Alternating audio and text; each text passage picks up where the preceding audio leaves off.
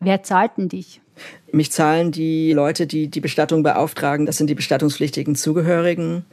Häufig bezahlen die mich mit dem Geld der Verstorbenen. Also ich habe gerade Inge Müller zum Beispiel bestattet und auf einmal überweist Inge Müller mir dann die Rechnung, was immer komisch ist, ja. Ja, das glaube ich ja.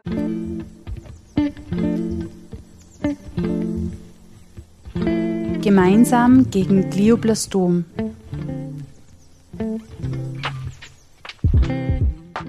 Ein herzliches Willkommen an dich da draußen. Ich hoffe, wir treffen dich an einem guten Tag. Willkommen in einer weiteren Folge der Podcast-Reihe von Gemeinsam gegen Glioblastom. Unser Ziel ist es, umfassende Informationen und Orientierungshilfe zum Thema Glioblastom zur Verfügung zu stellen und den Austausch und die Vernetzung Betroffener zu fördern. Wir wollen wichtige Themen rund um das Glioblastom mit Hilfe von ExpertInnen beleuchten. Mein Name ist Martina Hagspiel und ich darf als Moderatorin mit tollen Gästen immer wieder offene Fragen beantworten. Und heute Heute sprechen wir über zwei sehr komplexe Themen. Sie sind angstbehaftet, tabubehaftet, sehr, sehr individuell und höchstpersönlich. Viel persönlicher geht es wahrscheinlich kaum. Heute geht es um die Themen Tod und Trauer. Wir sprechen über das Ende des Lebens, darüber, was davor ist und darüber, was danach ist. Um das machen zu können, spreche ich heute mit Julian Heigl. Ich begrüße dich, lieber Julian, und ich freue mich schon wirklich sehr auf unser gemeinsames Gespräch. Ja, hallo Martina. hallo, schön, dass du da bist. Ähm, lieber Julian, auf deiner Webseite kann man nachlesen, zu allen Zeiten und an allen Orten wurde und wird gestorben und bestattet finde ich eine großartige Aussage. Aber du sagst nur weiterhin, allerdings ist uns in der westlichen Gesellschaft der selbstverständliche Umgang damit weitgehend verloren gegangen. Was verstehst du darunter? Ja, also das selbstverständliche Umgehen mit Bestattung, das finde ich in unserer Gesellschaft ist eigentlich nicht mehr vorhanden, denn ich habe oft als Bestatter die Situation, dass, dass Leute mich anrufen und sagen, jemand ist bei uns gestorben, aber wir wissen überhaupt nicht, was jetzt zu tun ist. Und es gibt auch keinen Automatismus. Es ist ja auch gut, dass man nicht sagt, wir machen das nach Schema F, mhm. so wie wir es schon die letzten 100 Jahre gemacht haben. Aber da ist auch eine, eine Leerstelle, so dass man einfach erstmal gar nicht weiß, was ist zu tun, wie wollen wir das, was brauchen wir jetzt in dieser Situation. Und vor allen Dingen auch, was ist möglich. Ja, das heißt, man hat Sterben ein bisschen verlernt. Verstehe die da jetzt richtig? Ja, sterben und auch bestatten. Ja. ja, ja. Erzähl mal genau, was machst du genau und was beinhaltet deine Arbeit?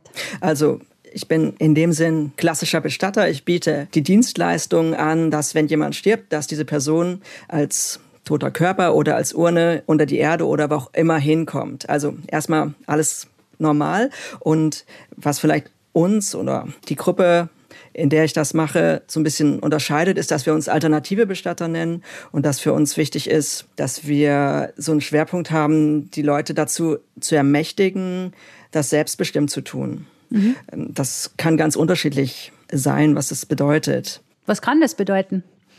Also das kann bedeuten, dass die Menschen sagen, ich würde gerne die tote Person noch mal sehen oder ich würde sie gerne selbst anziehen oder selbst mhm. in den Sarg betten selbst mit dem Auto mitfahren oder das Auto selbst fahren. Ich würde gerne die Trauerrede selbst halten oder mhm. noch einen Schritt vorher. Ich würde gerne bei der Kremation anwesend sein und zugucken. Mit anderen Worten, ich würde den letzten Weg gerne so gestalten, dass er mir gemäß ist. Und wenn mhm. jemand sagt, ich möchte die Schritte alle nicht mitmachen, aber mir ist zum Beispiel wichtig, dass ich noch mal meine Hand auf die Urne legen darf oder einen Brief in die Urne legen darf oder was auch immer, dann kann das auch das Richtige sein. Mhm. Ja, also einfach mit den Zugehörigen gemeinsam rauszufinden, was braucht ihr denn? Und es kann auch sein, dass die sagen, ich erwarte diese 50 Menschen auf der Trauerfeier, aber ich brauche noch mal einen eigenen, intimen Raum der Abschiednahme. Mm. Mm. Ich war Gott sei Dank noch nicht in dieser Situation, dass es mir so nahe war, dass ich wirklich diejenige bin, die verantwortlich ist für die Beerdigung und für diese Zeremonie und was auch immer. Aber ich stelle mir das unabhängig davon als sehr privat und persönlich vor, diese Chance zu bekommen, das alleine noch machen zu dürfen oder sich diesen Raum und die Zeit dafür nehmen zu dürfen. Das stelle ich mir schon sehr selbstverständlich einerseits und sehr angenehm vor. Ist das so?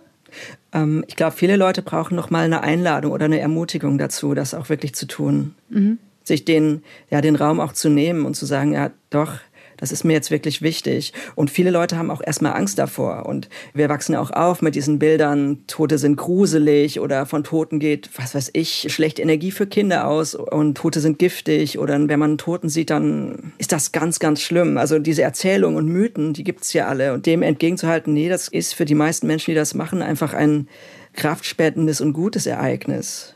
Das gilt es aufzuweichen. Also ich komme vom Land. Ich glaube, dass das am Land wahrscheinlich einfach ein bisschen anders ist als in der Stadt. Ich kann mich nämlich schon erinnern, dass bei uns Tote durchaus auch noch zu Hause aufgebahrt waren oder eine Totenwache über drei Tage. Bis heute eigentlich gibt es die. Das hat sich ja irgendwo verloren in den letzten, keine Ahnung, Jahrzehnten, sagen wir jetzt einmal, weil ich habe den Zeitrahmen dafür jetzt nicht parat. Warum hat sich denn das so drastisch geändert? Wie erklärst du denn du das? Ja, es gibt verschiedene Theorien dazu. Also eine zum Beispiel ist Verstädterung und beengtes Wohnen in der Stadt in einem ganz kleinen Wohnung, vielleicht eine Einzimmerwohnung, wo fünf Leute in Berlin vor 100 Jahren gewohnt haben. Da war es schwierig zu sagen, wir machen jetzt drei Tage Totenwache. Mhm. Und da hat auch das Gesundheitsamt gesagt, ähm, nee, die Toten müssen abgeholt werden, zeitnah. Mhm. Und aus diesem ganzen, wir haben nicht mehr genug Raum zum Leben und wir haben nicht den Platz der Aufbauung, ist auch eingeworden, die Toten müssen weg und das darfst du eigentlich gar nicht sehen. Und auch die na sagen wir mal, Professionalisierung der Sterbebegleitung oder des Sterbens im Krankenhaus. Also mhm. früher sind Leute zu Hause gestorben und heute sterben sie im Krankenhaus oder im, im Pflegeheim und eben nicht mehr im Kreis derer, mit denen sie leben. Und auch vielleicht mhm. eine Individualisierung der Gesellschaft, dass viele Leute, die alt sind, jetzt auch nicht mehr in einer Großfamilie leben, sondern isoliert vielleicht, mhm. alleine irgendwo wohnen. Und aus all dem ist eben entstanden, dass sich dieses Sterben und Todsein irgendwie auch aus einer Gesellschaft rausgezogen wurde. Ja. Mhm. Du wirkst ja jung auf mich noch, also jetzt nicht von dem, was du sagst, sondern so von dem, wie du aussiehst für einen Job, der ja durchaus sehr gesetzt ist, weil ich nehme ja wahr, dass du den ja nicht erst seit gestern machst. Wie hat sie denn dahin verschlagen? Also erstmal muss man sagen, dass sich da jetzt auch viel ändert. Die Bestattungsbranche ist im Wandel und ich bin jetzt sicherlich nicht mal der einzige mittelalte Bestatter, sondern also das verjüngt sich auch gerade alles. Mhm. Und wie es mich dahin verschlagen hat, ist eine schwierige Frage. Ich habe davon gehört, dass es den Beruf gibt und dann wollte ich mehr darüber wissen. So ganz mhm ganz kann ich das gar nicht rekonstruieren und so ganz logisch ist das auch nicht. Ja, mhm. das hat mich einfach fasziniert. Ja, weil das ist eigentlich eine ungewöhnliche Berufswahl. Es gibt jetzt keine kleinen Kinder, die sagen, ich will, keine Ahnung, Rallye-Fahrer oder Astronaut oder Bestatter werden. Aber also es gibt auch immer mehr Jugendliche, die sagen, ich kann mir das vorstellen, ich finde das interessant. So, mhm. das, das schon. Es hat viele Parallelen zu, zu anderen sozialen Berufen. Zum Beispiel Hebamme ist so ein ähnlicher Beruf, finde ich, wo man Leute in schwierigen Situationen begleitet und durch die paar Tipps, die man gibt und durch die Lockerheit, die man auch ausstrahlt, entspannt man die Menschen. Ja, also zum Teil ist es auch sehr einfach. Man muss manchmal nur sagen, alles normal, mach dir ja. keine Sorgen, das ist normal, dass es jetzt so ist, ja. Und dann sagen die Leute, ach so, ja gut, ja. Ja, ich meine, es hat ja eigentlich sowas wie eine Hebamme tatsächlich. Es geht schon darum, so ein sicheres Umfeld zu schaffen und auch mit so einer Selbstverständlichkeit den Leuten zu zeigen, alles im grünen Bereich. Zum Beispiel, mhm. die Leute übernehmen oft unsere Zuwendung zu den Toten, anfassen, begrüßen. Das übernehmen die Zugehörigen dann ganz oft. Mhm. Ja, also der Bestatter hat das doch auch gemacht gerade. Mhm. Mache ich das auch, ja, so. Schön.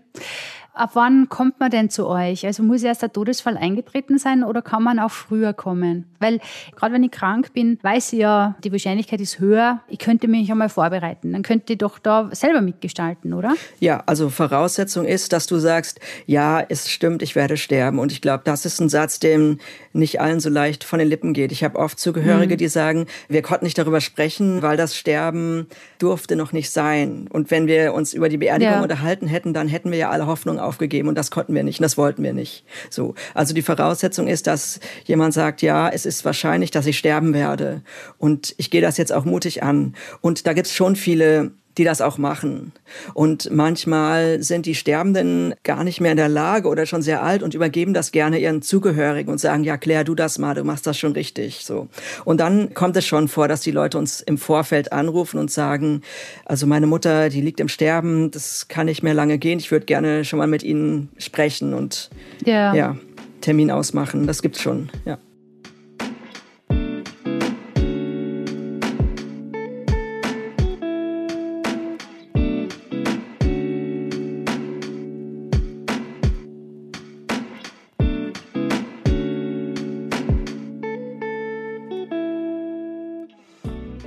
Das heißt, ans ultimative Ende am besten nicht daran denken und fest ignorieren und weiterleben und genießen und auf die schönen Momente fokussieren. Man muss ja ehrlich sagen, wir lernen ja auch keine negativen Gedanken aufkommen zu lassen, weil wenn man krank ist, sagen da ja auch alle rundherum schön positiv denken, damit du überlebst. Was wäre ein gutes Argument, dass man sagt, ich sollte sehr wohl schon früher an mein eigenes Ende denken, damit ich mich dann vielleicht auch wieder aufs Leben konzentrieren kann? Also ich will das gar niemandem vorschreiben und es gibt sicherlich auch Gründe zu sagen, ich habe Kinder und ich darf jetzt einfach nicht sterben und deswegen kämpfe ich und am Leben festzuhalten ist auch keine Schande. Nein. Deswegen nicht. erstmal ist ja. es wichtig, das nicht zu verurteilen und gleichzeitig gibt es einfach Anzeichen des Todes und des Sterbens und dann ist es auch mutig zu sagen, ja okay, die Ärztinnen sind ehrlich zu mir und sagen mir das und dann ist es auch mutig, sich auf den Weg zu machen des Sterbens. Ja und ähm, mhm. ich persönlich war noch nicht in dieser Situation, deswegen maße ich mir gar nicht an, dass ich das dann könnte. Als Bestatter habe ich manchmal das Gefühl, wenn jemand so total überrascht von dem Tod ist und ich denke, na ja, also die äußeren Anzeichen haben dafür gesprochen oder jemand ist 95 und hat sich noch nie Gedanken darüber gemacht und so weiter. Da denke ich schon manchmal als Bestatter, naja, da hätte man ja auch mal früher drauf kommen können oder hätte man sich ja. ja mal beschäftigen können oder wenn Finanzen unklar sind oder die Leute sind nicht miteinander verheiratet und wer ist dann bestattungspflichtig. Da habe ich dann schon manchmal so ein bisschen Unwillen und denke so, Mensch, das hättet ihr auch ja mal früher überlegen können und nicht erst hier am Tag eins nach dem Tod. Und gleichzeitig kann ich das auch niemandem vorwerfen, so das zu verdrängen. Und ich glaube, das ist auch kein individuelles Problem, sondern ein gesellschaftliches Problem. Ja. Da können wir ja gleich hinschauen. Welcher Anteil am Tod ist in deiner Meinung nach das Tabu? Gute Frage. Also als erstes würde mir der tote Körper einfallen. Aber es mag auch die Trauer sein und es mag auch die Frage sein einer fehlenden religiösen Deutung. Mhm. Also ich bin katholisch aufgewachsen und da gibt's schon diese Eindeutigkeit, das und das passiert nach dem Tod und daran wird man auch ziemlich oft erinnert. Und ich glaube, wenn das wegfällt, dann mag da auch erstmal eine Lücke sein, auch ein Deutungsraum, der gefüllt werden muss und das ist auch anstrengend. Mhm. Ich stelle mir das immer ein bisschen so vor, ähnlich wie bei der Flugangst, weil es hat ja eigentlich kein Mensch Angst vorm Fliegen, sondern alle vom Abstürzen. Ja. Vielleicht gar nicht so unbedingt die Angst vorm Tod selbst, sondern eher vor dem Sterben, oder? Also zumindest ist es bei mir so. Also das behaupten viele Leute. Ich weiß gar nicht, ob das stimmt, weil wenn jemand äh, dir anbieten würde, du kannst schmerzfrei sterben in dem Moment, in dem du es willst, dann würdest du trotzdem sagen, ja, will ich aber nicht. Ja, ja stimmt. Gutes also, Argument. das, klar, wir haben alle Angst vor diesem schmerzhaften, isolierten Sterben, aber Todsein ist, glaube ich, noch mal eine Stufe schlimmer, finde ich. Ja.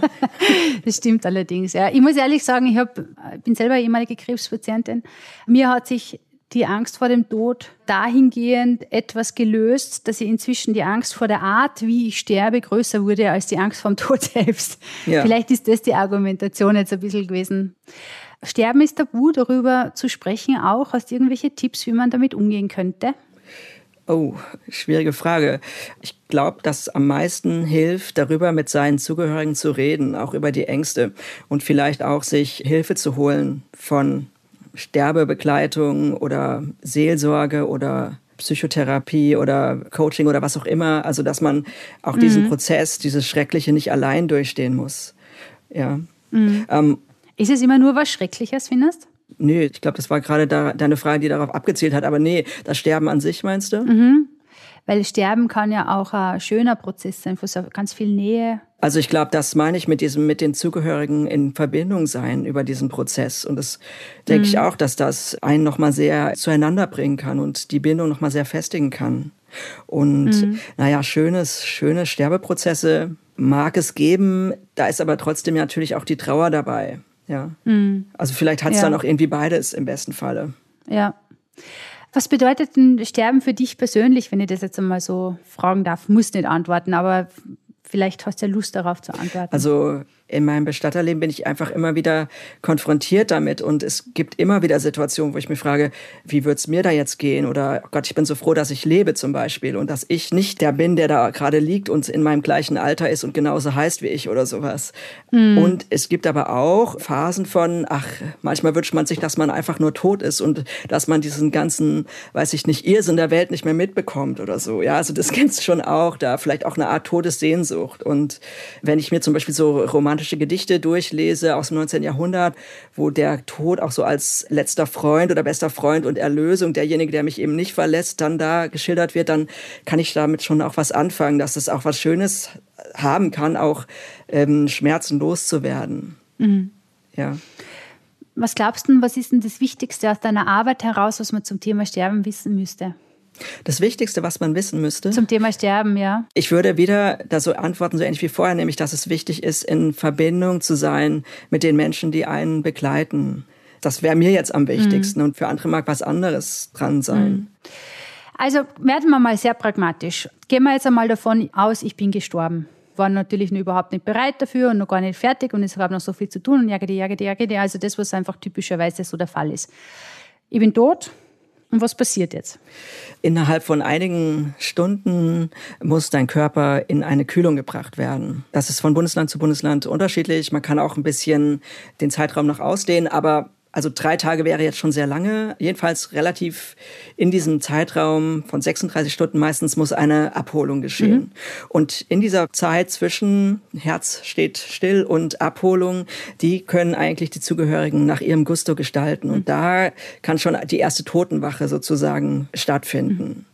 Und je nachdem, du hast sozusagen nichts mehr zu tun, du bist ja tot, aber die Leute in deinem Umfeld können sich da dir nochmal zuwenden und nochmal Abschied nehmen oder deine Hände eincremen, sich anziehen, dir Rosen streuen, deine Brille richtig setzen, dich schminken, was auch immer das Richtige dann für die und für dich dann ist. Ja. ja? Das ist also das Erste. Ich glaube, dass da viele Angst davor haben, diese Nähe dann auch zu leben, weil kulturell hat man wahrscheinlich auch Regeln im Kopf, was sich gehört und was sich nicht gehört und was man darf und was man nicht darf.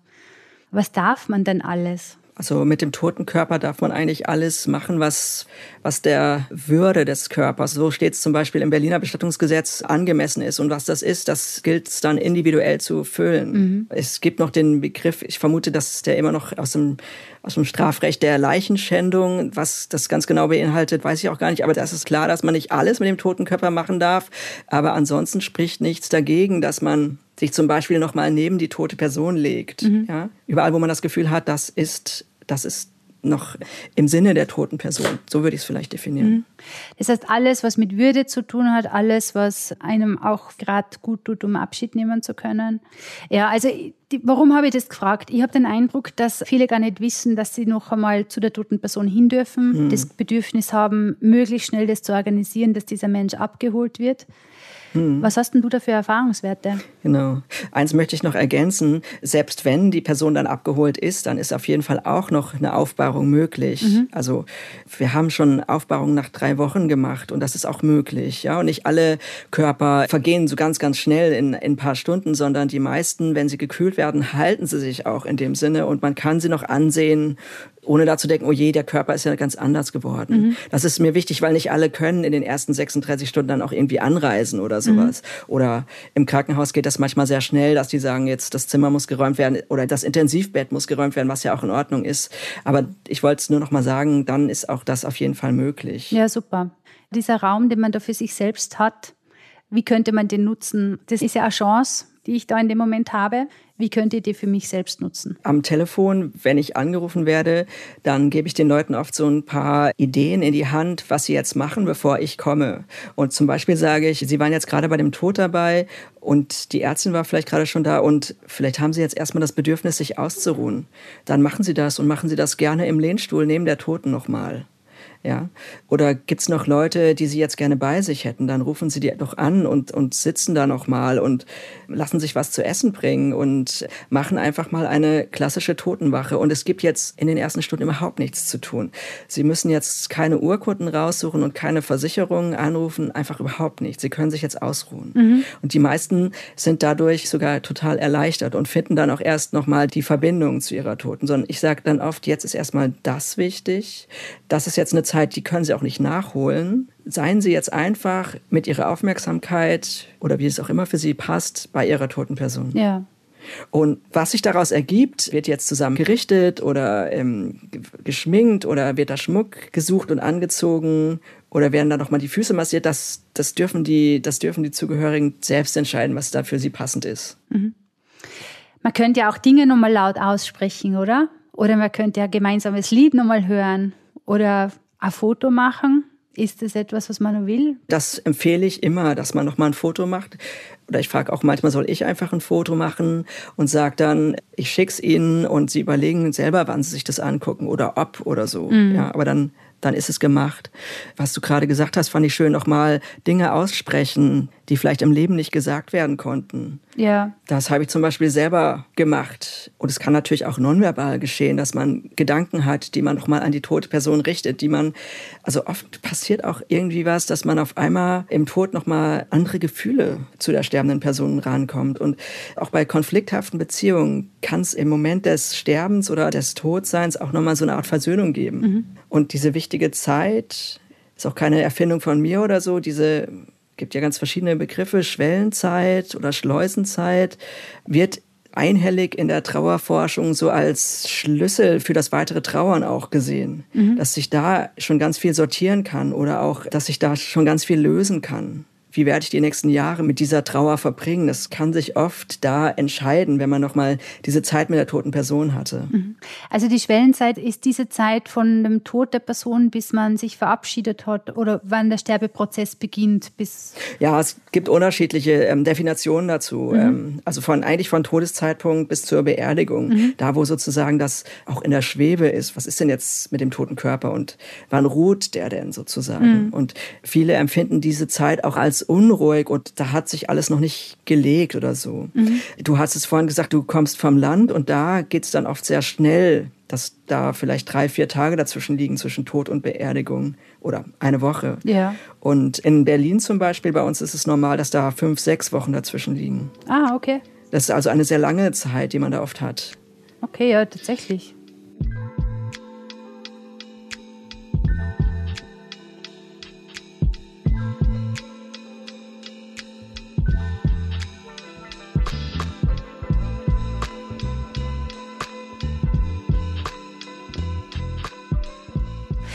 Du, wie, also wie verändert sich denn der tote Körper? Also mit was muss man da rechnen? Das ist unterschiedlich. Das kommt darauf an, wie lange der gelegen hat in einer warmen Situation und auch wie viel Medikamente der Körper in sich hat. Mhm. Um, also zum Beispiel jemand wird erst nach drei Tagen gefunden und da war eine Fliege in der Wohnung. Das ist dann, das ist dann eher schlecht, aber das ist ja die totale Ausnahme. Mhm. Ja? Die meisten Tode werden nach wenigen Stunden festgestellt. Bei den Zugehörigen sage ich oft, ihr habt Zeit, aber guckt, dass das Fenster auf Kipp ist und guckt, dass da keine Fliege rangeht. Oder legt zum Beispiel an einem sehr heißen Tag einen Kühlakku auf den Bauch, da wo die Verwesung anfängt. Mhm. So. Und äh, wenn man sich darum kümmert, dass der tote Körper immer so ein bisschen gekühlt wird, dann verändert er sich erstmal nicht. Mhm. Natürlich gibt es da auch von bis, kann zwar eine Einschätzung geben, aber auch ich kann nicht sagen, der wird sich auf jeden Fall drei Wochen gut halten. Mhm. Ja? Mhm. Und manchmal bin ich auch erstaunt, dass, wo ich denke, so, na, weiß ich nicht, ob der in zwei Wochen noch so ansehnlich ist. Und dann machen wir zum Beispiel bei der Beerdigung doch nochmal den Sarg auf und dann denke ich, ach, die hat es ja gar nicht verändert, toll. Mhm. Also das gibt zwar Erfahrungswerte, aber man kann es eigentlich für keinen Toten letztendlich ganz genau voraussagen. Ja, also gehen wir mal davon aus, noch einmal, ich bin gestorben, hm. jetzt wäre geholt, ich komme zu dir. Was machst du jetzt mit mir? Wenn ich dich nicht im Sarg abgeholt habe, sondern auf der Bahre, weil du eine Treppe hast, die sehr steil ah, ist, ja, dann logisch, ja. ja, kriege ich da keinen, keinen Sarg mit, sondern schneide dich sozusagen auf die Bahre und du wirst runtergetragen und mit dem Auto in die Kühlung gefahren und da in, in der Kühlung bist du vielleicht erstmal auf der Bahre, es sei denn, es ist schon klar, es soll dieser einfache Sarg sein und es wird auch nicht mehr weiter angezogen, dann würdest du direkt da vor Ort in einen Sarg kommen und auch der Sarg steht in der Kühlung. Mhm. Das sind einfach Kühlräume dann in dem Fall, oder? Das sind das ist wie so riesen, riesen Kühlschränke, wo man reingehen kann. Mhm. Die sind so äh, vier bis sechs Grad kalt, also nicht tiefgefroren. Je nachdem, im Winter muss man sogar gucken, dass da kein Frost stattfindet. Mhm. Da gibt es also auch manchmal Muss so eine Art Heizung. ja, tatsächlich. Okay. Genau. Ja, und da bist du dann, bis klar ist, wo geht's weiterhin. Die meisten Toten in Berlin werden ins Krematorium gefahren. Wenn sich keiner mehr verabschieden möchte, dann ähm, passiert das innerhalb von ein paar Tagen. Mhm. Okay, Gut, das heißt, ich werde gekühlt. Ich komme natürlich wunderschön bei dir an, aber gegebenenfalls, ich bin jetzt gerade nicht so schön. Ich habe mitbekommen, du sagst, man schminkt oder man, keine Ahnung, wäscht wahrscheinlich auch noch, wenn es notwendig ist. Also Schminken machen wir zum Beispiel eigentlich nicht. Mhm. Wir finden, dass äh, Leute nicht einfach so Schminke ins Gesicht geklatscht werden soll. Es sei denn, sie haben das immer gemacht, ihr Lebtag. Und dann würde ich es auch äh, so probieren, wie du es immer gemacht hast. Und würde das mit den Zugehörigen gut absprechen. Manche mhm. werden zum Beispiel rasiert und auch das frage ich, sollen, sollen wir das nochmal rasieren? Manchmal gilt es so, überschüssige Flüssigkeit nochmal abzunehmen im Mundraum oder nochmal eine Wunde zu verschließen. So wie wir es gerade angefangen haben bei einer Hausaufbauung, würde ich jetzt mal davon ausgehen, dass du nicht zehn Schläuche im Körper hattest. So eigentlich ist da gar nicht so viel zu ja. tun. Vielleicht hat sich der Darm nochmal entleert und auch das kann man nochmal sauber machen und frische Unterhose anziehen und frische Kleider anziehen. Viele sagen dann aber auch nach so einer Hausaufbauung, nee, es ist alles gemacht, so kann sie bleiben. Ja? Also es ist unterschiedlich. Ja. Wenn ja. die Leute in der Operation versterben, dann haben die auch viele Schläuche noch im Körper und das ist dann unsere Aufgabe, die abzunehmen und die Wunden zu verschließen. Ja, das wäre jetzt nämlich meine nächste Frage gewesen, weil du hast ja vorweg gesagt, die meisten versterben im Krankenhaus, im Hospiz, auf der Palliativstation vielleicht. Das heißt, sie kommen aus einer anderen Umgebung und nicht so unbedingt von zu Hause. Dort würdet ihr dann quasi die Person so mit keinen fremden Gegenständen am Körper ist. Ja, also sauber und gewaschen. Und wir machen das mit den Toten, was wir auch mit den Lebenden machen würden, wenn, sie, wenn wir sie nach Hause holen würden. Und wenn es keine weiteren medizinischen Maßnahmen mehr geben würde. Ja. ja. Okay. Es ist auch kein Zaubern, also keine invasiven Methoden, sondern wir versuchen wirklich möglichst sanft mit dem Ganzen umzugehen. Und das ja. sind verschiedene Bestatterschulen, würde ich denken. Manche machen sehr viel und manchen ist das extrem wichtig, alles zu vernähen, was geht. Und wir sagen, nee, wenn der Mund ein bisschen auf ist, dann, dann ist es mhm. so. Ja. Es sei denn, die Zugehörigen wollen es anders. Aber erstmal machen wir nicht so viel. Mhm. Dann vielleicht, was mir auch noch interessieren würde, weil ich glaube schon an Energie und dass die vielleicht auch nicht so schnell verschwindet oder so. Begegnet dir da in irgendeiner Art und Weise was? Erlebst du Dinge? Also das, ehrlich gesagt, was ich da erlebe, das ist vermutlich auch nur eine Projektion von mir. Nichtsdestotrotz erlebe ich die ja. Also deswegen sage ich erstmal nicht, so ist es, sondern so fühle ich es. Ja, das ist mir erstmal wichtig zu sagen. Ja. Ich weiß nicht, wie es ist, aber ich habe manchmal den Eindruck oder das Gefühl, dass die Toten auch diese positive Behandlung oder das Zuwenden, dass sie sich dadurch auch entspannen und nochmal einen anderen Gesichtsausdruck bekommen. Mhm. Ja, also wenn wir Tote vom Krankenhaus bekommen, dann ach, machen wir manchmal die Plane auf und denken, oh je, was haben sie denn mit dir gemacht und so. Und das ist erstmal ein negativer Eindruck. Und wenn wir sie dann ja behandeln und schön, schön betten und sauber machen und in eine angenehme Lage da bringen mit Sarg und Decke und Kissen, dann haben wir das Gefühl, dann gibt es da eine Entspannung. Mhm. Und dann sehen die eigentlich sehr schön aus zu 99 Prozent. Mhm. Und da kann man ja schon sagen, na ja, vielleicht tut denen das auch irgendwie gut, das zu machen. Aber vielleicht tut es auch nur mir selber gut. Und ich habe dann ein besseres Gefühl, wenn ich auf die Toten blicke. So ganz genau weiß ich das nicht. Am Ende des Tages fühlt sich jemand gut. es ist, genau. es ist einmal schon viel erreicht. Ähm. Genau, das kann ich nur selber sein und ähm, natürlich mache ich dann auch noch die Fotos für die Zugehörigen oder im besten Fall kommen die nochmal und sagen, ach, der liegt jetzt aber sehr schön mm. da und dann das ist ja auch eine schöne Bestätigung ja. dann für uns. Lob ja. für deine Arbeit oder eure Arbeit. Hm. Und nicht zuletzt auch schön, wenn man jemanden zuhört, der einen hohen Anspruch an seine Arbeit hat, speziell wenn sie so persönlich ist wie deine. Was kann man im Leben jetzt schon tun, um sich entsprechend aufs Sterben vorzubereiten? Also es gibt ja durchaus auch, finde ich, einige Entscheidungen, die getroffen werden können, die dich dann betreffen in deiner Arbeit. Die formale Vorbereitung finde ich schon wichtig. Ich finde es aber nicht so wichtig, dass man mit 30 jetzt ein Testament schreibt und alles unter Dach und Fach bringt. Das finde ich ist interessanter, wenn man 60 oder 70 wird, dass man dann sich tatsächlich mal mit seinen Zugehörigen Gedanken macht, was soll denn mit meinem Körper passieren, was hätte ich denn gerne? Und was wollen meine Zugehörigen, passt das zusammen? Und sich da einfach unterhält. Das würde ich mal so als die formale Vorbereitung bezeichnen, aber auch, wie ist das mit dem Testament? Und wie verhindere ich den Erbstreit in meiner Familie, das finde ich ist auch ein wichtiges Thema, ja. was vielen im Vorfeld nicht gelingt und einfach darüber sprechen. Das Zweite ist natürlich die psychische Vorbereitung auf den Tod und das, was du gesagt hast, der Tod kann eben jeden Moment da sein. Ja, wie man sich da ganz genau vorbereiten kann, weiß ich nicht, außer ähm, den Tod immer wieder ins Leben zu holen und zu sagen, ja, der, der Tod ist Bestandteil von jedem Leben. Und mhm. darüber zu sprechen und den nicht die ganze Zeit außen vor zu halten. Und zum Beispiel auch, wenn der Tod uns jetzt nicht persönlich die ganze Zeit begegnet, kennen wir immer Leute, die vom Todesfall betroffen sind. Und zum Beispiel ist es auch schön, da nochmal nachzufragen, wie geht's dir eigentlich mit dem Tod deiner Oma? Ich weiß, die ist vor drei Jahren gestorben. Seitdem haben wir eigentlich nicht mehr wirklich darüber gesprochen. Aber wie geht's dir damit? Ja. Zum Beispiel, mhm. ja? Ist ja interessant, wie hast du getrauert, oder? Wie lang ging deine Trauer? Ja, also viele ähm, Leute sagen, die, die hört eigentlich nie auf, die, die wird nur leiser oder so, ja. Mhm. Ja, die kommt auch in Wellen, finde ich. Die erwischt dich meist an, an, an, in Momenten, wo du gar nicht damit rechnest. Ja. Ich wollte jetzt auch mit meiner Frage, wie kann ich mich auf Sterben vorbereiten, nochmal in eine sehr pragmatische Schiene reingehen. Und zwar, du hast es mit dem Bestattungsvertrag schon kurz angesprochen. Was könnte ich denn alles im Vorfeld entscheiden? Also, wie mein Onkel gestorben ist, ich kann mich erinnern, dass Entscheidungen gibt, über die man im Vorfeld gar nicht, man denkt nicht dran, dass man vielleicht entscheiden müsste, was für Musik wird da gespielt, wen will ich dort haben, wen will ich auf keinen Fall dort hm. haben im Falle meines Begräbnisses. Kannst du mal ganz kurz äh, mal ein paar so Sachen erzählen, was könnte ich denn im Vorfeld eigentlich auch jetzt rein pragmatisch entscheiden, hm. wenn ich nur am Leben bin und die Chance habe? Also über, über dein eigenes Begräbnis jetzt sozusagen. Ja. Oder genau, also Feuerbestattung oder Erdbestattung sind die beiden großen Wahlmöglichkeiten. Den Ort der Bestattung, die Grabart und auch, wenn du jetzt sterben würdest, wen würdest du gerne alles zur Trauerfeier einladen? Wer soll diese Trauerfeier leiten? Soll das ein kirchliches Begräbnis sein oder nicht?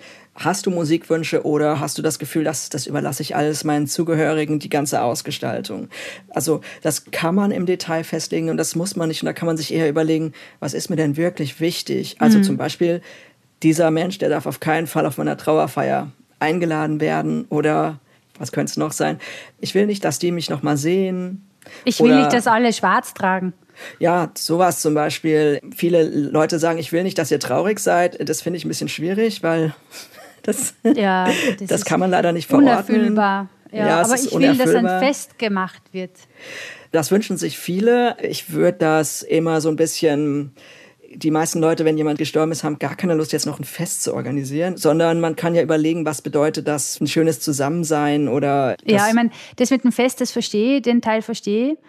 Allerdings spreche ich von einer Art Leichenschmaus, heißt es auf Österreichisch. Ich weiß nicht, ob das auf Deutsch, Deutsch, ob man auch sagt Leichenschmaus. Kann man sagen, ja, ja. Der hat ja einen Zweck, also einen wichtigen, finde ich sogar. Um, ähm, also genau, dieses gemeinsame Gedenken und Zusammensein und auch ausgelassen sein miteinander, das, das finde ich auch, dass das oft schön ist für die für den Anlass. Jetzt bist du noch keine 90 und da würden wahrscheinlich auch viele Leute kommen, die auch noch so in ihrer Kraft stehen und so eine Party rocken könnten, sag ich mal. Aber wenn du 95 bist, dann gibt es da vielleicht gar nicht mehr so viele Leute, die mit dir Party oder wegen dir Party feiern können. Das gilt es einfach nur zu bedenken. Und bei ja. jüngeren Leuten machen wir das oft, dass es danach noch so ein, irgendeine Art von Zusammensein im Park oder in der Kneipe oder wo auch immer noch gibt. Aber das ich, ich finde einfach nur schwierig, das zu verordnen. Ja. Mhm. Ich würde dann sagen, kommt gerne im Bund mit Hut.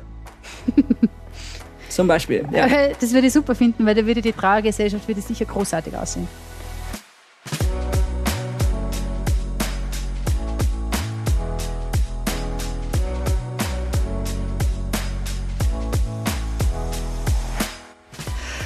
Du hast Selbstbestimmung schon kurz erwähnt. Ich bin die Person, die jetzt dann sterben wird. Wie kann ich dann meinen letzten Weg selbstbestimmt angehen?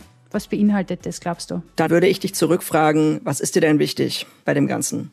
Was soll denn geschehen? Würde keine Machtlosigkeit. Eine gewisse Selbstbestimmung bedeutet für mich, die Würde zu behalten und bei den Themen, wo ich eine gewisse Selbstwirksamkeit noch haben könnte, die auch zu bekommen. Im besten Fall habe ich mir ein Umfeld geschaffen, wo alle das annehmen können und zuletzt auch du selbst vielleicht. Mhm. Ja.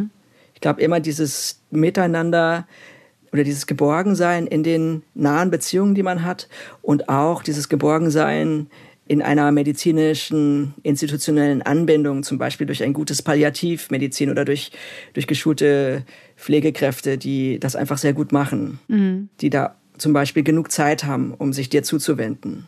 Für die Selbstbestimmung würde für dich dann auch dazugehören, dass man zum Beispiel entscheidet, wie gestalte ich meinen Sarg, wie wünsche ich mir das ganze Klimbim rundherum. Das ist sicherlich ein Aspekt, der für manche sehr wichtig ist. Und ich würde da sogar einladen, diesen Part der Bestattung auch den Zugehörigen zu überlassen was die auf den Sarg draufschreiben müssen. Auch das kann man denen nicht verordnen. Ob die den anmalen wollen oder nicht, letztendlich müssen die das machen und schön machen.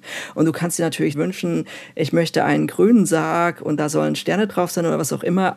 Das mag dann auch das Richtige sein, aber trotzdem, die Bestattung ist eigentlich für die Zugehörigen, damit sie eine Möglichkeit haben, mit ihrer Trauer umzugehen. Mhm. Und im besten Fall spricht man viel darüber, was wünsche ich mir und was wünsche ich mir nicht.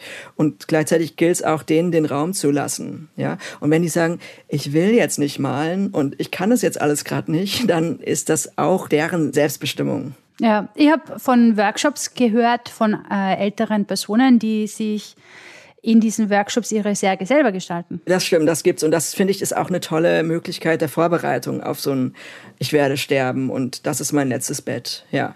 Ja. Ganz ehrlich, das hatten wir noch nie, dass sich Sterbende ihren Sarg selbst bauen. Wir haben öfter mal das Zugehörige den Sarg bauen, aber dass die Sterbenden das noch im Voraus schaffen, das hatten wir noch nie. Und das muss ja auch einige Jahre vorher sein, damit die das überhaupt noch können. Oder eine ganze Zeit vorher.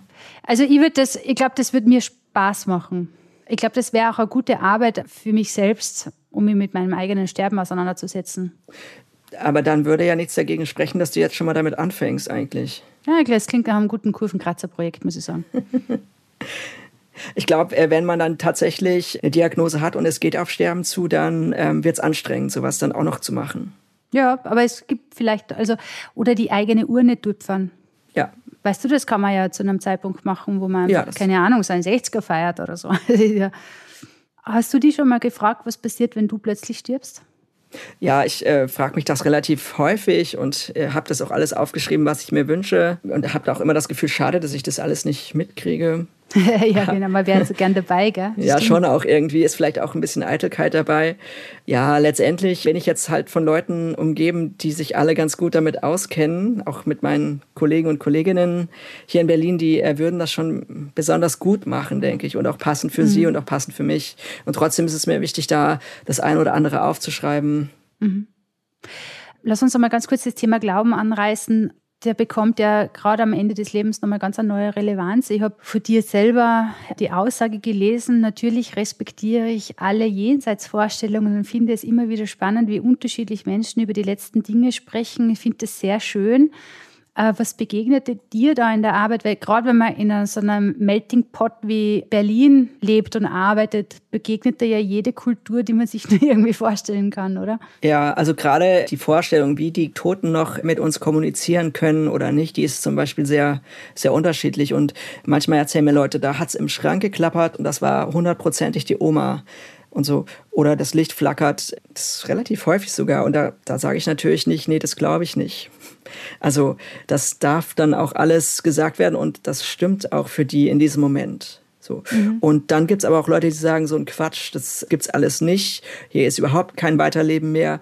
Und dann sage ich auch nicht, na, willst du nicht mal nachdenken? Sondern dann sage ich auch, ja, das stimmt für dich und das ist dann auch so. Mhm. Also es geht da einfach, aber das fällt mir auch gar nicht mehr schwer, ähm, darum, unterschiedliche Haltungen gut auszuhalten und einfach auch anzuerkennen und zu sagen, ja, das passt für dich und dann ist das das Richtige. Das heißt, du bist ein leeres Glas in dem Moment und die anderen um dich herum dürfen so sein, wie sie es brauchen. So würde ich mich gar nicht bezeichnen, weil ich habe nicht das Gefühl, dass ich das alles aufnehme, sondern ich höre das an und wertschätze das und dann geht es aber auch wieder weiter. So. Ja, ja. ja. Ja, ich höre einen gewissen Pragmatismus. Ich glaube, den braucht man in deinem Job auch, oder? Ja, das Pragmatismus und Improvisationstalent auf jeden Fall auch mhm.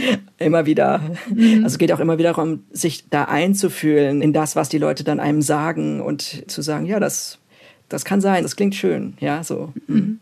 Vorsorgevollmacht, Patientinnenverfügung, was macht das Sinn und was betrifft dich da in deiner Arbeit? Manchmal sagen mir Leute, ich habe ja auch noch eine Vollmacht oder eine Vorsorgevollmacht, damit sie sehen, dass ich äh, zu dieser Bestattung berechtigt bin, die zu beauftragen. Und dann sage ich, das glaube ich ihnen sowieso. Also ich, ich, ich gehe jetzt erstmal nicht davon aus, dass Leute da sich die Bestattung aneignen, obwohl sie gar nicht berechtigt dazu sind. Mhm. Also es ist gut, die auszufüllen und immer wieder regelmäßig neu auszufüllen und gemeinsam auch zu besprechen, was man da möchte. Mhm. Wer zahlt denn dich? Mich zahlen die Leute, die die Bestattung beauftragen. Das sind die bestattungspflichtigen Zugehörigen. Häufig bezahlen die mich mit dem Geld der Verstorbenen. Also ich habe gerade Inge Müller zum Beispiel bestattet und auf einmal überweist Inge Müller mir dann die Rechnung, was immer komisch ist, ja. Ja, das glaube ich ja. Aber so läuft es oft, ja. Okay, ja, interessant. Wie ist denn das mit der Trauer? Lass uns über die noch reden, weil das ist, glaube ich, ganz ein wesentlicher Bestandteil auch von deiner Arbeit oder du begegnest dir zumindest sehr oft. Wir sprechen ja da draußen mit Glioblastom-Patientinnen und beziehungsweise deren Zugehörigen. Jetzt ist es ja so, so glaube ich, dass der Vorteil ist an einer Krankheit gegenüber einem Unfall, dass man ja auch noch die Möglichkeit hätte, miteinander zu trauern. Was ja zwangsläufig passiert. Und dann geht es gegebenenfalls weiter und dann hat man ja die Möglichkeit, das auch bis zu einem gewissen Grad noch gemeinsam zu tun. Sind dir da schon Rituale begegnet, die da helfen oder Möglichkeiten, Ressourcen, von denen du denkst, es sollte unbedingt sein oder wäre sehr empfehlenswert? Also erst einmal, was du gesagt hast, dass man mit Krebs dieses gemeinsame Trauern und auch die gemeinsame Vorbereitung hat. Ich glaube, das ist unglaublich entlastend für die Zugehörigen. Anders als bei einem plötzlichen Tod oder so zwei Wochen ins Krankenhaus und zack, tot, kommen die Leute da oft nicht so richtig hinterher und sind oft erstmal im Schock. Und bei einer langen Krankheit, wo sich das wirklich abzeichnet, sind die Leute in ihrem Trauerprozess oft schon viel weiter. Manchmal staune ich auch, wie aufgeräumt die dann schon mir gegenübertreten und sagen, ja, es ist so und ich weiß es schon lange und jetzt ist es auch irgendwie gut, dass es mhm. jetzt geschehen ist. Ja, also das ist auf jeden Fall eine erleichterte Trauer, würde ich sogar fast sagen. Ja, mhm. und was man da gemeinsam machen kann, da gibt es 100 Möglichkeiten. Für viele ist es wichtig, noch letzte Dinge gemeinsam zu machen, zum Beispiel noch zusammen irgendwo hinzufahren. Das höre ich oft, ja, dass sie noch mal, an der, noch mal zusammen an der Ostsee waren oder noch mal in dem Haus waren. Also Dinge, die man wirklich nur zum letzten Mal miteinander machen kann.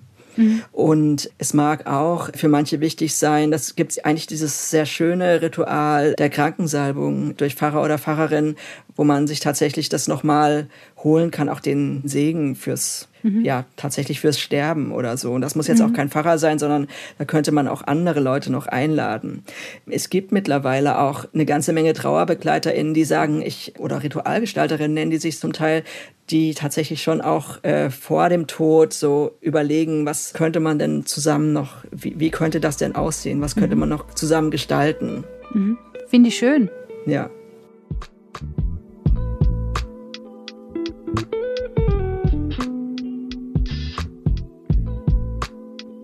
Thank you.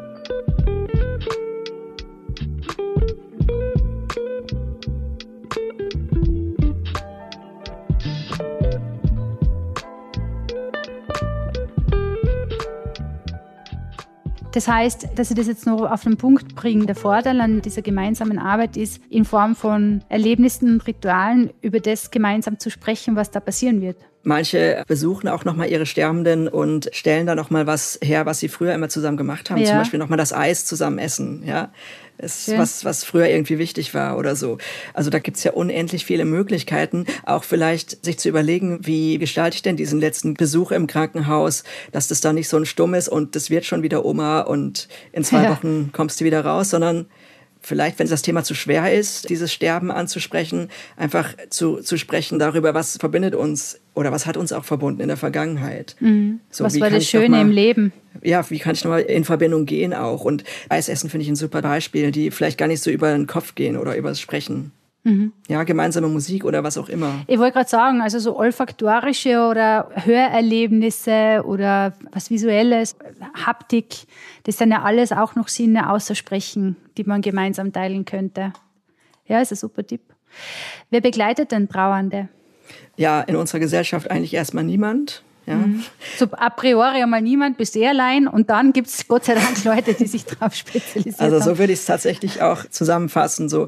Und wir haben es ja vorhin schon kurz angesprochen, dass es einfach so ein Problem gibt, dass viele nicht wissen, wie gehe ich denn mit Trauernden um und dass, ah, deine Oma ist vor drei Jahren gestorben, aber muss ich dich ja jetzt nicht mehr zu fragen, habe ich vielleicht auch schon längst verdrängt oder vergessen. Dass es da oft wenig Bewusstsein gibt, sondern dass Trauernde eigentlich auch darum kämpfen müssen, ihr Thema Trauer zu platzieren. Und es gibt viel Trauerbegleitung. Die wenigsten Leute nehmen das in Anspruch. Es wird in der Regel nicht von der Krankenkasse bezahlt, sondern es ist eine Leistung, für die man zahlen muss. Und dann denkt man, naja, so schlecht geht's mir jetzt nicht, dass ich da jetzt jede Woche 80 Euro hinbringen muss, zum Beispiel. Ja, oder man hat das Geld einfach ja. nicht. Das gibt's natürlich auch. Also mhm. es ist eigentlich auch ein Privileg, Privileg, sich eine gute Trauerbekleidung suchen zu können. Und ich habe wirklich häufig, dass Leute auch da eine Abneigung haben, auch Trauernde, die mich anrufen regelmäßig nach der Bestattung. Und ich denke, das ist jetzt eigentlich nicht mehr mein Job, geh doch bitte zur Trauerbegleitung. Und dann sagen die, ach nee, da zu irgendjemand gehen und das zu erzählen, das will ich gar nicht. Und Trauergruppe, oh mein Gott, da sitzen ja nur was weiß Jede ich. Selbsthilfegruppe kämpft mit diesem Vorurteil, dass da Leute ja. sitzen, die sich gegenseitig nur anjammern und heulen. Und runterziehen, ja. Es genau. ist unwahrscheinlich, wirklich. Also natürlich logisch, dass in den Trauergruppen auch dieses Vorurteil vorherrschen muss. Aber abgesehen davon, dass man mit großer Wahrscheinlichkeit auch mal heult, weil es halt hin und wieder zum Heulen ist. Aber ich glaube, man lacht auch und man tauscht sich halt aus. Also vielen, vielen hilft es. Man sagt auch, nicht jede Trauer ist behandlungsbedürftig. Ne? Also das heißt aber trotzdem, dass Trauer ihren Raum braucht mhm. und dass man eigentlich auch einen Austausch darüber braucht. Ja, man muss nicht wegen jeder Trauer Psychotherapie machen. Trotzdem, glaube ich, hilft es den meisten Menschen, jemanden zu haben, mit dem man darüber sprechen kann. Ja. Menschen trauern unterschiedlich lange. Jetzt ist es von außen nicht unbedingt immer nachvollziehbar, weil das Umfeld hat ja meist schon lange aufgehört zu trauern und die ganz nahestehenden Personen sind aber immer noch mittendrin und stoßen da durchaus auch einmal auf Unverständnis. Jetzt wird es aber Zeit, dass die wieder zusammenreißt. Das ist so, so ein guter Satz. Natürlich ist eine Trauerberatung an dieser Stelle oder Psychologin, Psychologe an dieser Stelle sicherlich wieder gefragt. Aber wie könnte man eventuell auch von außen unterstützen? Was glaubst du? Indem man darum weiß, dass Trauer normal ist und dass Trauer einfach dauert. Mhm. Und indem man mutig ist und ähm, Leute immer wieder darauf anspricht, auf ihren Verlust. Wenn die nicht darüber reden wollen, dann merkt man das schon. Dann sagt man, Entschuldigung, wollte ich dich jetzt nicht fragen, wenn du nicht mit mir darüber reden willst. Aber die meisten Leute sagen, danke, dass du mich fragst. Ja. ja. Wie würdest du jemanden fragen? Also ich glaube, dass vielen einfach auch die Worte fehlen auch ganz normal, wie geht's dir denn eigentlich mit deiner Oma? Hast du schon lange nichts mehr darüber gesagt? Denkst du noch an sie? Ja. Zum Beispiel frage ich oft alte Leute, ob sie noch an die Tode ihrer Großeltern denken und viele sagen ja, jeden Tag. Mhm. Ja, das finde ich auch spannend, dass wir mit unseren Toten weiterleben, ohne darüber zu reden. Ja, mhm. ja die haben schon nur Platz im Leben, Gott sei Dank, gell? Ja, die haben schon noch Platz, aber irgendwie ist das dann oft auch ein verschwiegener Platz. Und in vielen Familien wird eben nicht mehr über die Oma geredet. So. Und ich glaube, darum geht es, da auch mit seinen Zugehörigen immer wieder darüber zu reden.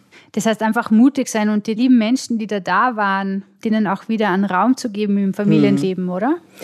Also man kann das sogar auch ganz bildlich ausdrücken, wenn das passt, zum Beispiel mit Fotos an der Wand oder an Weihnachten daran erinnern oder manche decken auch noch einen Platz ein oder so oder, oder mehrere, ja. Ich finde es einfach wichtig, das heißt nicht, dass man nur noch mit den Toten lebt. Also die Lebenden sind auch schon noch da und haben einen Stellenwert. Und trotzdem ist es irgendwie schön, den Toten einen Raum zu geben. Ja, gehören ja zum Leben dazu. Früher sind viele Leute regelmäßig zum Friedhof gegangen. Auch das löst sich auf. Die Leute wollen keine Friedhöfe mehr. Viele Leute sagen, wir haben nicht das Bedürfnis, das zu pflegen oder so. Oder wir ziehen noch mal um und wir wollen eher so ein unsichtbares Grab im Meer oder unter einem Baum, wo man es nicht mehr sieht, haben. Und das mag auch berechtigt sein. Trotzdem noch mal der Hinweis, schafft euch Orte, wo ihr trauern könnt, immer wieder. Mhm. Das ist eigentlich ein guter Hinweis. Wenn ich sage, ich will die Asche in den Wind streuen, darf ich das? Also in Deutschland darfst du es nicht und ich glaube, in Österreich darfst du es auch nicht. Man darf es in der Schweiz? in der Schweiz darf man es, ja. In Österreich und in Deutschland darf man es nicht. Was ist jetzt aber, wenn ich das machen wollen würde? Bitte, das ist jetzt kein Wunsch, dass man mir in den Wind streut, aber jetzt einmal so theoretisch.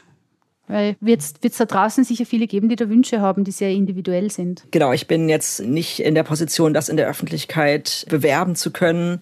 Nichtsdestotrotz finden sich dann oft Wege und manchmal ist es aber auch so, dass ich mit den Zugehörigen spreche und sage, dann habt ihr keine Stelle und dann dürfen eure Kinder nicht darüber reden und wäre es unter den Aspekten nicht doch besser, eine offizielle Stelle zu finden, mit der ihr auch einverstanden seid und oft findet sich dann auch eine gute Lösung. Ja, ja, verstehe. Was ist denn das Schönste an deiner Arbeit? Das, das ändert sich immer mal wieder. Manchmal ist es schön, gelobt zu werden und das Gefühl zu haben, ich habe wirklich einen guten Job gemacht.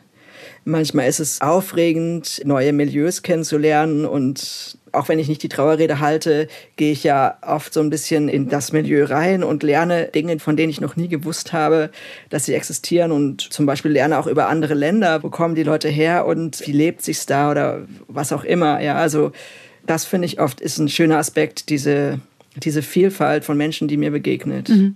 Verstehe. Was würdest du Glioblastom-Patientinnen gern mit auf den Weg geben? Ja, ein bisschen redundant, dass es sich lohnt, über den Tod zu sprechen. Ich habe neulich gesagt, im, in der Auseinandersetzung mit dem Tod ist viel Leben drin. Mm, das ist wahr, ja. Ganz viel Leben sogar.